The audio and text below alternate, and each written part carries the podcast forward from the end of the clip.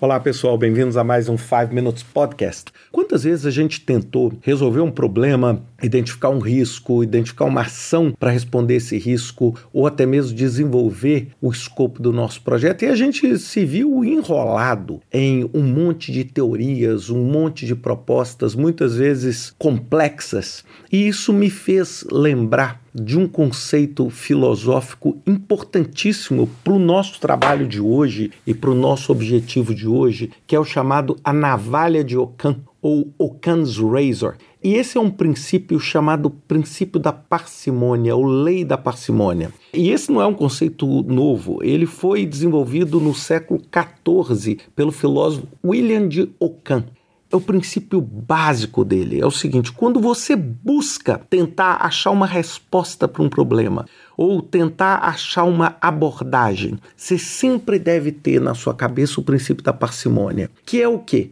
É você entender que é completamente em vão você fazer com mais aquilo que pode ser feito com menos. Então, o que, que a gente coloca nesse princípio? Ele é um princípio lógico que busca o seguinte: quando você tiver duas explicações para um determinado evento, ou duas sugestões para um determinado problema e elas são igualmente boas, a gente sempre deve preferir a simplicidade e a parcimônia. E um dos melhores exemplos, talvez que hoje seja usado, é a explicação de teorias conspiratórias, etc. Ou seja, quando alguma coisa dá errado ou quando alguma coisa acontece, a gente vem com aquelas teorias mirabolantes para tentar justificar. E muitas vezes essas teorias elas são basicamente contestadas de uma forma direta quando você aplica a navalha de Ockham. Então deixa eu dar um, um exemplo pequeno, né? Existe muitas teorias que dizem assim, poxa, o homem não foi na Lua, ou por exemplo, que a Terra é plana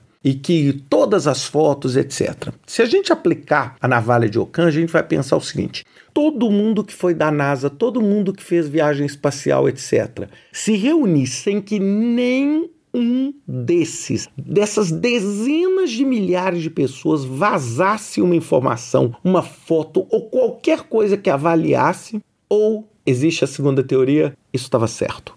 Perceberam a diferença? Ou seja, o que, que acontece? É tão impossível hoje você conseguir. Pessoal, as pessoas não conseguem guardar segredo nem entre duas pessoas. Imagina 100 mil pessoas guardando um segredo que o homem não foi na lua. Ou seja, imagina assim, a pessoa antes de morrer falando assim: eu tenho que revelar esse segredo, etc. Se ninguém nunca fez isso até hoje, será que não é mais razoável a gente pensar que o homem foi à lua do que 100 mil pessoas se fizeram um, conluio para poder mentir sobre isso.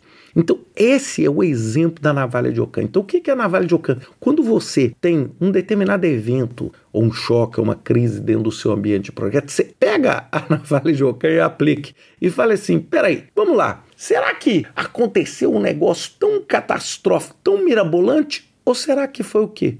Uma ou duas coisas óbvias. A gente não está dizendo que não existem situações complexas, mas quando você tem teorias que são eminentemente mais complexas para justificar o mesmo princípio que uma teoria mais básica usa, você está fazendo o mesmo gastando muito mais.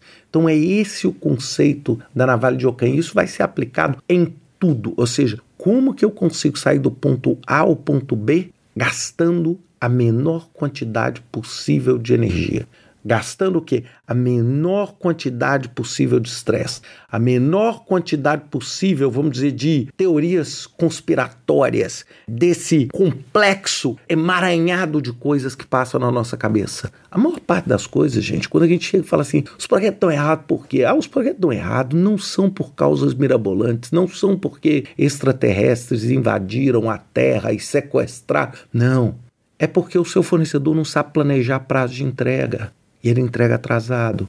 É porque o seu funcionário, quando está pensando em produtividade, ele pensa que ele trabalha numa produtividade de 100%, ele pensa que ele não vai no banheiro. O outro pensa que equipamento não quebra. Perceberam? As coisas não errado são por coisas simples na maioria das vezes. Então, sempre pensem nisso e utilizem a navalha de Ockham. Se vocês quiserem na internet, tem casos excelentes sobre o Occam's Razor que vão ser muito válidos para vocês, principalmente quando você estiver tentando achar uma resposta mirabolante para uma questão óbvia. Pensem nisso e até semana que vem com mais um 5 Minutes Podcast.